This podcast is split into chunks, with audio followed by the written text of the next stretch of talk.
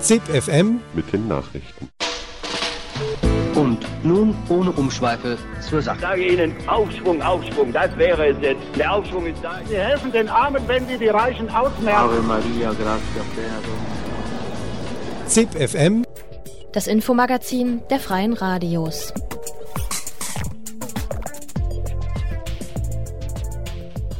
Hallo und herzlich willkommen zu ZIP FM, dem Nachrichtenmagazin der Freien Radios im deutschsprachigen Raum. Heute produziert vom Freien Radio Wüste Welle aus Tübingen. Am Mikrofon Richard von S. Die Themen des ZIP FM vom heutigen Donnerstag. Stoppt TTIP. ETA vernichtet ihre Waffen. RWE versucht Klimacamp zu verhindern. Der erste Beitrag des heutigen ZIPs ist von Radio Dreieckland aus Freiburg. Das Freihandelsabkommen TTIP zwischen den USA und der EU sowie das Abkommen CETA der EU mit Kanada stehen öffentlich in der Kritik. Eine erste Petition gegen die Einrichtung einer transatlantischen Freihandelszone hatte in Deutschland bereits 600.000 Unterzeichnerinnen. Jetzt folgt eine europäische Bürgerinitiative. Mehr als 180 Organisationen aus 18 Ländern unterstützen die Petition, die ab September bei der Online-Plattform campact.de unterschrieben werden kann. Radio Dreieckland sprach mit der Campaignerin Marita Strasser über die Hintergründe und Erfolgschancen dieser Initiative. Wie kam es denn zu dieser neuen Welle? Es hat schon im Frühjahr letzten Jahres angefangen. Da haben sich das erste Mal in Hannover äh, verschiedene Organisationen getroffen und haben sich informiert über dieses Freihandelsabkommen. Es waren die unterschiedlichsten Organisationen da am Tisch. Es waren welche dabei wie PowerShift und Corporate Europe Observatory, die schon lange zu Handelsthemen arbeiten, aber auch Entwicklungshilfeorganisationen, Naturschutzorganisationen. Ein ganz breiter Querschnitt, auch von Gewerkschaften waren welche da und alle waren sich einig, das ist richtig brisant. Das betrifft ganz, ganz viele Menschen und ganz viele Interessen. Dagegen müssen wir was tun. Das war die Geburtsstunde eines breiten Bündnisses. Hier in Deutschland heißt es unverhandelbar. Und das hat seitdem recht erfolgreich gearbeitet. Wir haben hunderttausende Unterschriften gegen dieses Abkommen gesammelt und sind dann aber irgendwann zu dem Schluss gekommen, es reicht nicht, wenn wir hier nur halb Deutschland auf die Barrikaden bringen. Wir müssen diesen Widerstand auch europäisieren, um wirklich die Mehrheitsverhältnisse im Europaparlament und im Europäischen Rat zu kippen und dieses Abkommen endgültig zu verhindern. Es geht ja auch um die ganze EU dabei. Welche Rolle spielen denn jetzt eigentlich in diesem Zusammenhang die NSA und die Spionageaffäre? Sie spielt für uns äh, eher am Rande eine Rolle als ein zusätzlicher Aufreger. Aber das sind zwei Themen, die, die auch äh, unabhängig voneinander sind, dass die äh, USA sich erdreisten, ihre Verhandlungspartner, während sie mit ihnen verhandeln, auch noch auszuspähen. Ähm, das, ist, das ist ein zusätzlicher Skandal und es macht es umso absurder, äh, dann auf, selber auf Geheimhaltung zu drängen, wenn sie sich selber um Privatsphäre ihrer Verhandlungspartner überhaupt nicht scheren, dann können sie dann auch selber transparent sein. Aber uns geht es vor allen Dingen um die Inhalte dieses Abkommens. Und da ist an allererster Stelle äh, zu nennen diese berüchtigten Investorenklagen, mit der Konzerne Staaten auf Schadensersatz verklagen können für erwartete entgangene Gewinne, und zwar nicht vor ordentlichen Gerichten, sondern vor in Hotelzimmern tagenden Gremien aus nur Anwälten. Der Richter ist ein Wirtschaftsanwalt, ist kein unabhängiger Richter mit einem festen Gehalt. Die Verfahren sind nicht öffentlich und dieses ganze Gebaren ist höchst ungerecht und höchst unbalanciert.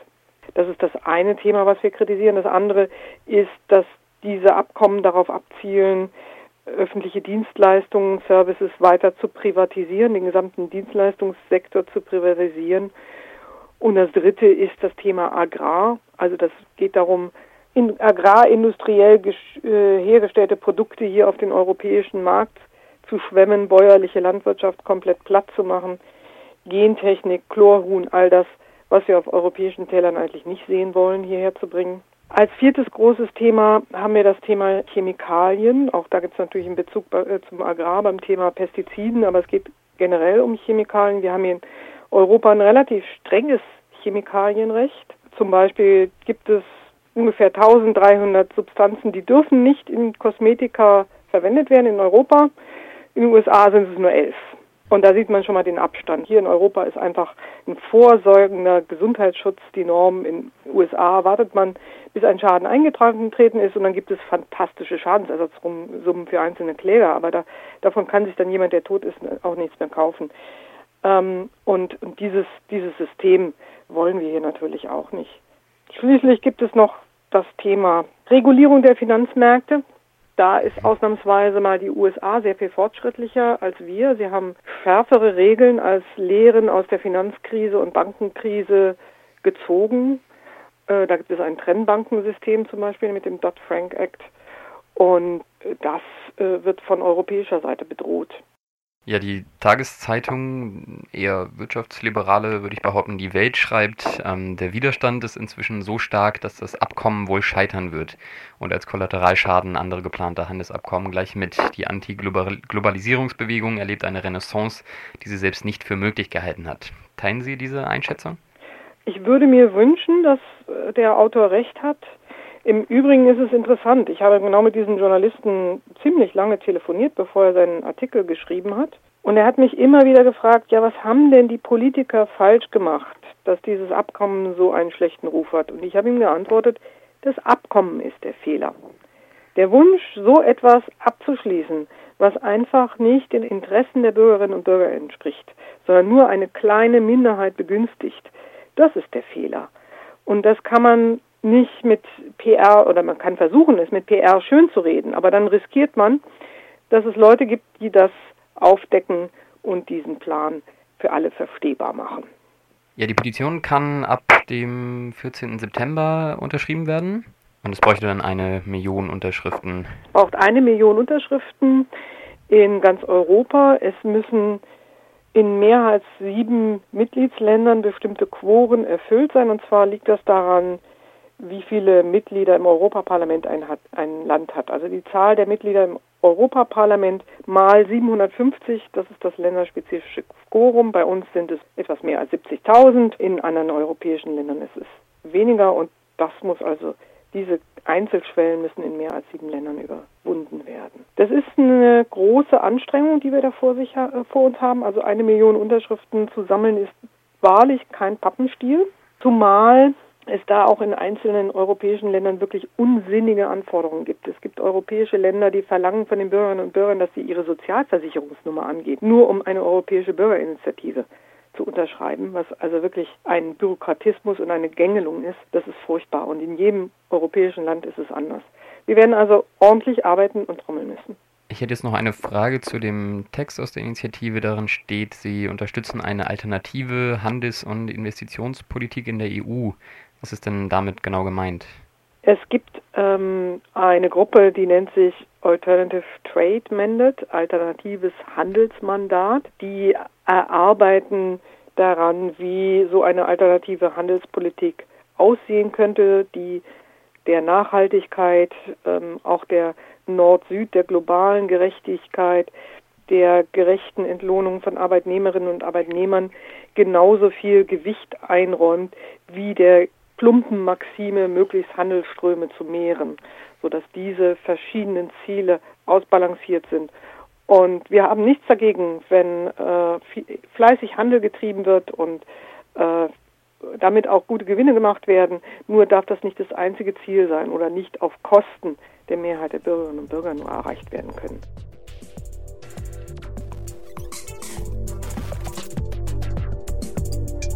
Vor fast drei Jahren hat die ETA einen Gewaltverzicht verkündet.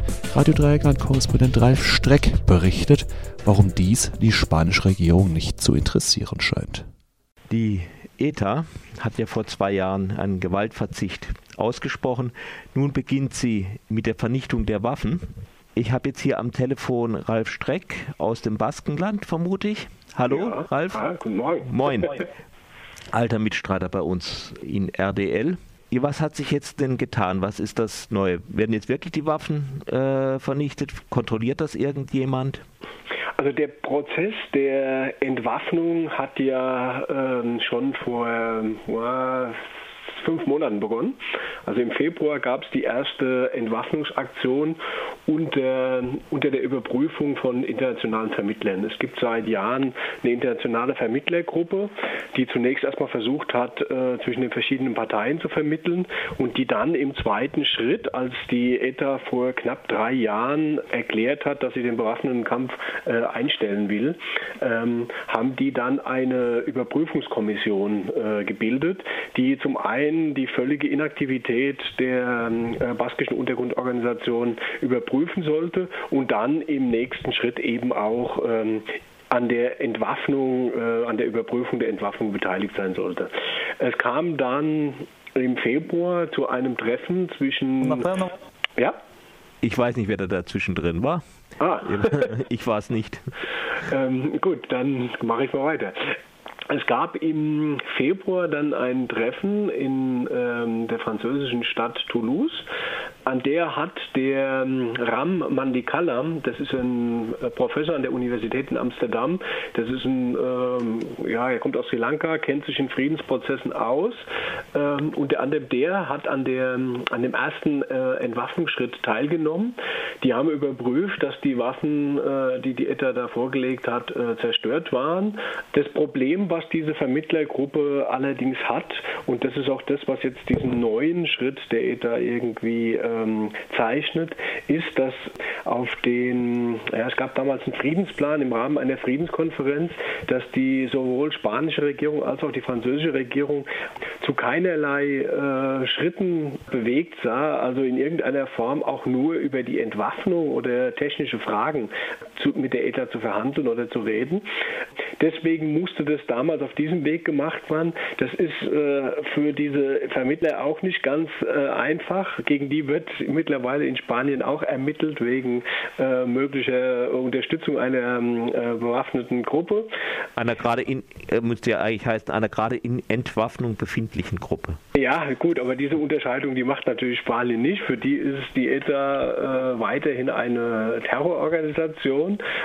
Und über solche Kleinigkeiten äh, geht man halt einfach hinweg. Und ähm, deswegen wird jetzt, weil in irgendeiner Form äh, ist es klar, die baskische Linke hatte damals die ETA dazu gebracht, äh, diesen Weg, der, äh, sich auf den friedlichen Weg zu begeben, um die Ziele umzusetzen. Und um diesen Weg weiter mit einseitigen Schritten ähm, voranzuschreiten, kam jetzt eben diese Entscheidung. Dieses Kommuniqué der ETA sagt äh, klar, dass, die, äh, dass sie mittlerweile ihre militärischen Strukturen, also die Strukturen, die nötig sind, um irgendwelche Anschläge durchzuführen, äh, aufgelöst haben. Dass sie sich im, in einem Vorgang befindet, in dem dafür gesorgt wird, also die gesamten Waffenlager zu verschließen und dass sie eine Struktur gebildet hat, um die Waffen und die Sprengstoffe außer Dienst zu stellen, komplett.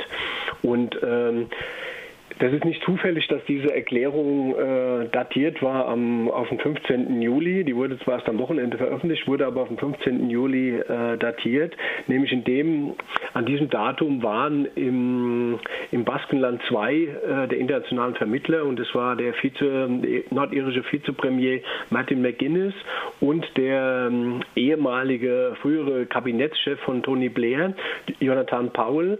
Die sind beide in dieser Vermittlergruppe und die sind, äh, das sind auch natürlich Leute, die sich mit solchen Prozessen auskennen, hm. ähm, denn die, die haben damals, de, genau, die haben damals den ähm, irischen Friedensprozess und die Entwaffnung der IRA mit ausgehandelt und überprüft, beziehungsweise waren daher Teil dieser, äh, dieser ganzen Vorgänge.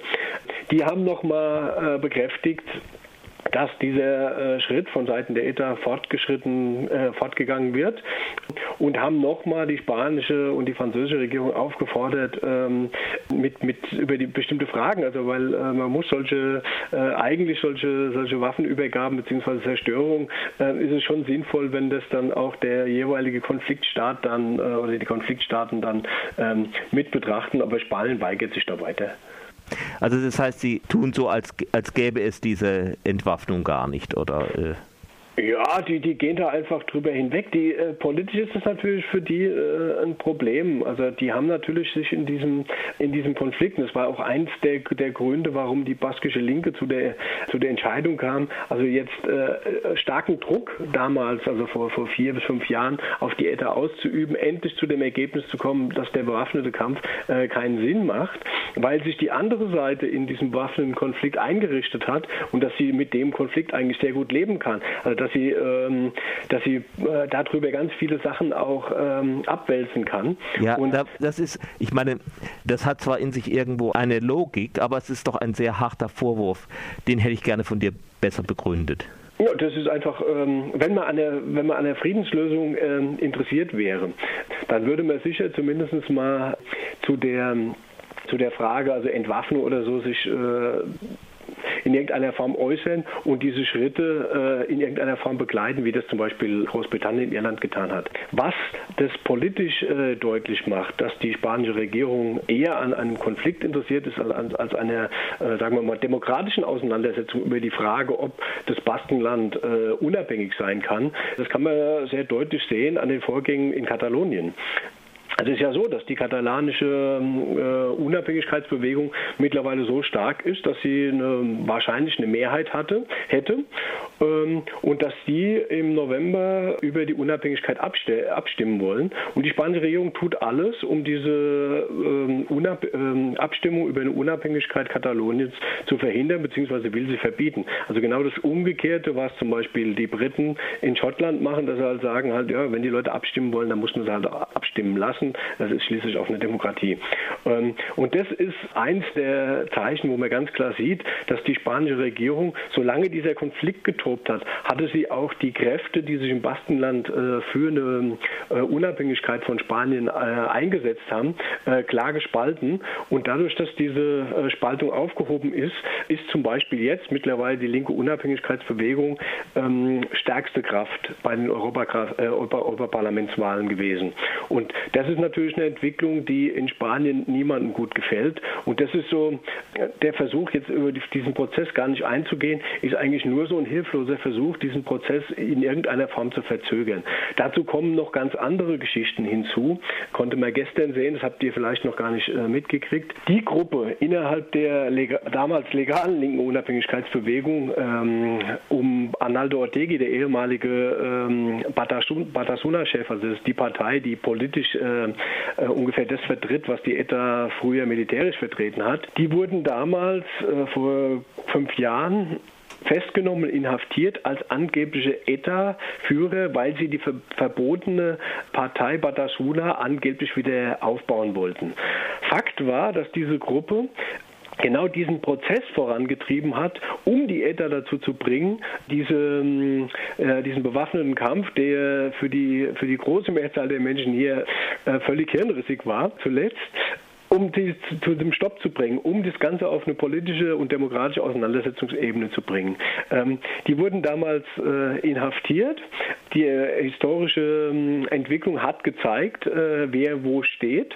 Ähm, Arnaldo Ortegi hat in einem Buch, was ich ja kürzlich auch mal in Freiburg vorgestellt hatte, deutlich gemacht, wie dieser Prozess gelaufen wird. Und die sitzen jetzt im Knast. Und gestern hat auch das Verfassungsgericht äußerst knapp, aber das Urteil bestätigt und die sollen jetzt ihre äh, Strafen bis zum Schluss absetzen. Dabei handelt es sich um politische Gefangene im eigentlichen Wortsinne, Leute, die nichts anderes gemacht haben, als politisch tätig zu sein und äh, werden dafür als angebliche ETA-Mitglieder äh, verurteilt, die nichts anderes getan haben, um dafür zu sorgen, dass diese, ähm, diese Organisation abgewickelt wird. Und daran kann man auch deutlich sehen, dass man an einer äh, Lösung dieses Konflikts äh, in Spanien kein Interesse hat. Soweit Ralf Streck aus dem Baskenland. Vielen Dank, wir werden ja. es weiter verfolgen. Okay, jo. bitte, Tschüss. bitte. Tschüss.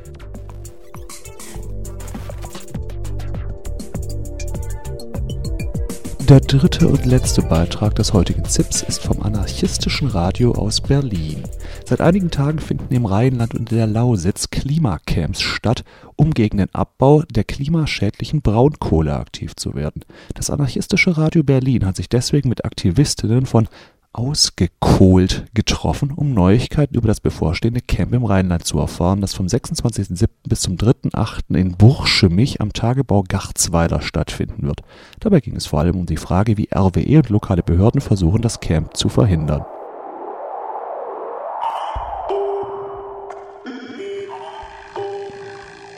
Im Sommer gibt es ja wieder Klimacamps in der Lausitz und im Rheinland und wir haben uns mit zwei Menschen von Ausgekohlt getroffen, die mit dem Klimacamp im Rheinland zu tun haben. Und ich würde gerne erstmal wissen, was ist denn das Klimacamp überhaupt? Ja, Klimacamps kommen eigentlich äh, ursprünglich aus Großbritannien, sind da entstanden und die Klimacamps basieren so auf so einem äh, Vier-Säulen-Modell.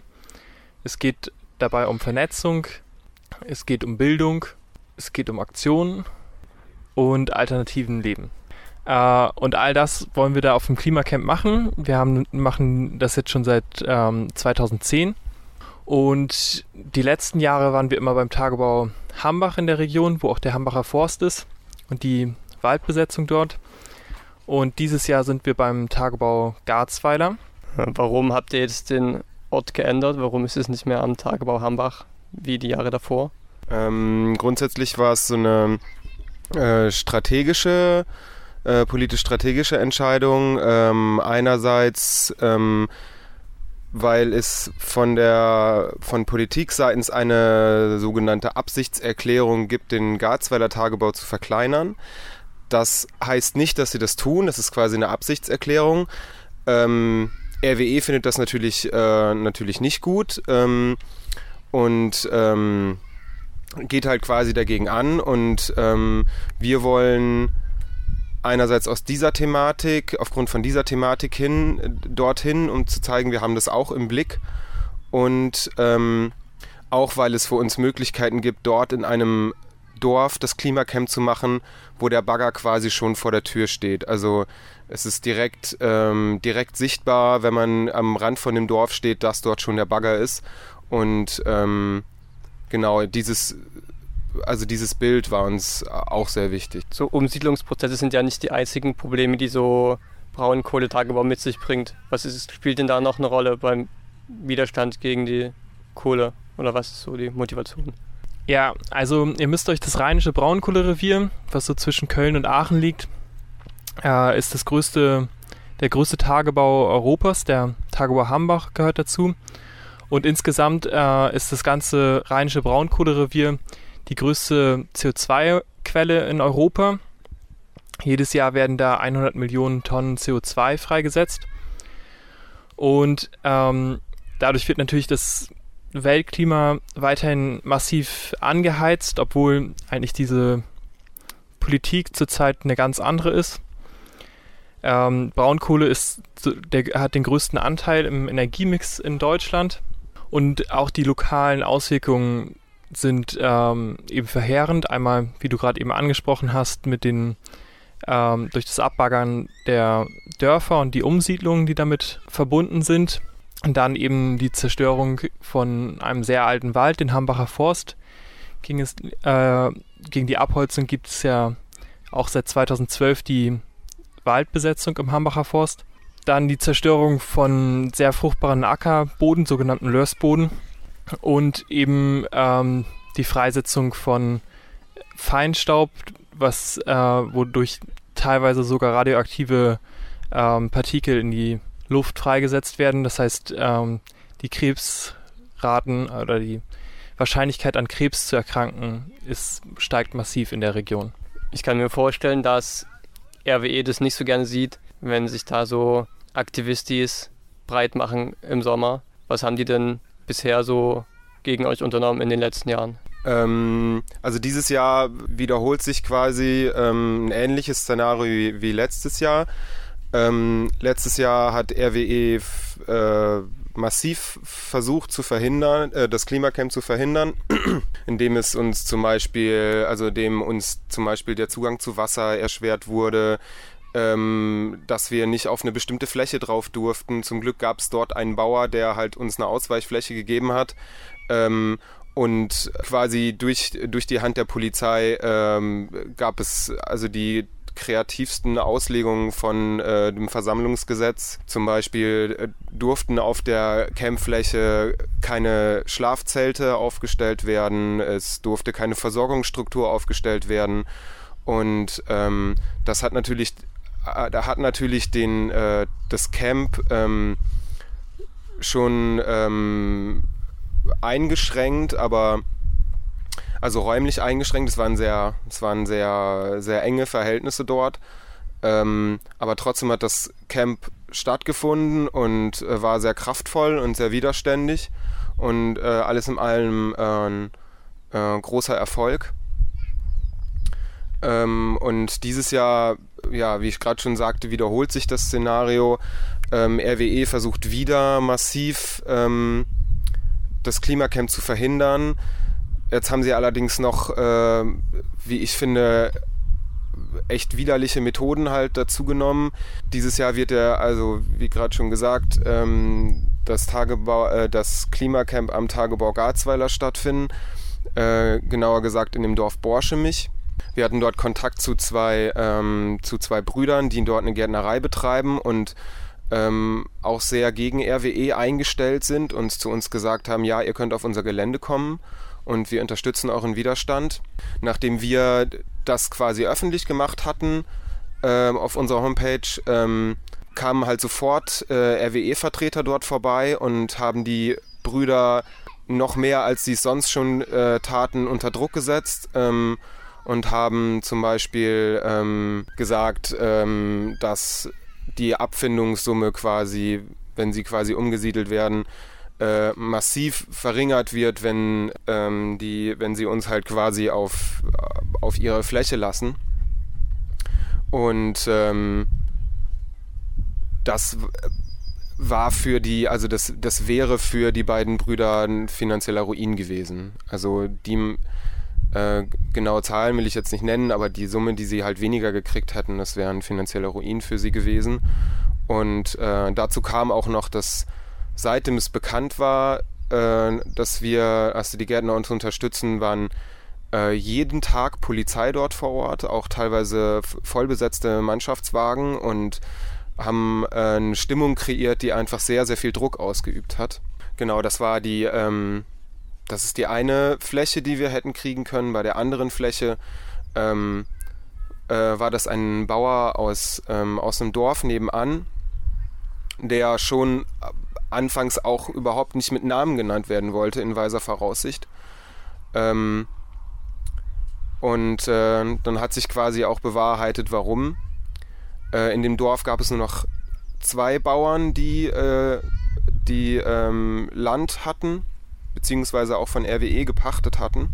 Und als wir dann halt auch wieder öffentlich gemacht haben, dass wir bei einem unbestimmten Bauern in diesem Dorf ähm, halt eine Campfläche bekommen, standen am nächsten Tag RWE-Vertreter vor seiner Tür und ähm, haben ihm quasi so beigebracht, äh, dass wenn er uns unterstützt, ähm, dann kann er seine Hektar Weizen, die er von RWE pachtet und eigentlich abernten darf, vergessen. Die würden sie quasi platt machen und ähm, das würde und das hätte für ihn äh, ebenfalls wie für die Gärtner auch den äh, finanziellen Ruin äh, bedeutet. Also ja, und äh, jetzt ist es halt so, dass wir im Endeffekt äh, kurz vor dem Camp, das beginnt am 23.07. und geht bis zum 3.08., quasi ähm, ohne Campfläche dastehen und ähm, wir uns jetzt quasi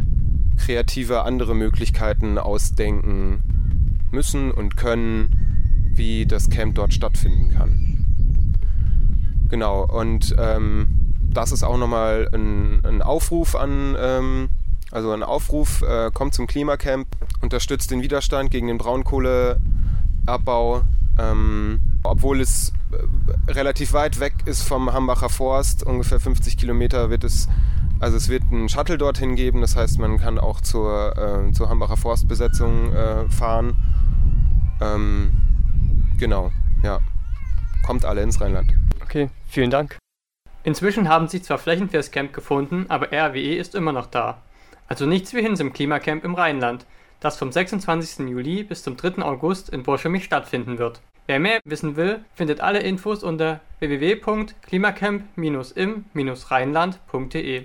Natürlich haben wir das Klimacamp in der Lausitz nicht vergessen. Mehr Infos dazu gibt es in unserem nächsten Podcast. Das war's mit einer halben Stunde ZIP FM, heute produziert vom Freien Radio Wüste Welle aus Tübingen. Ihr könnt die Sendung nachhören auf zip-fm.net oder auf frei-radios.net.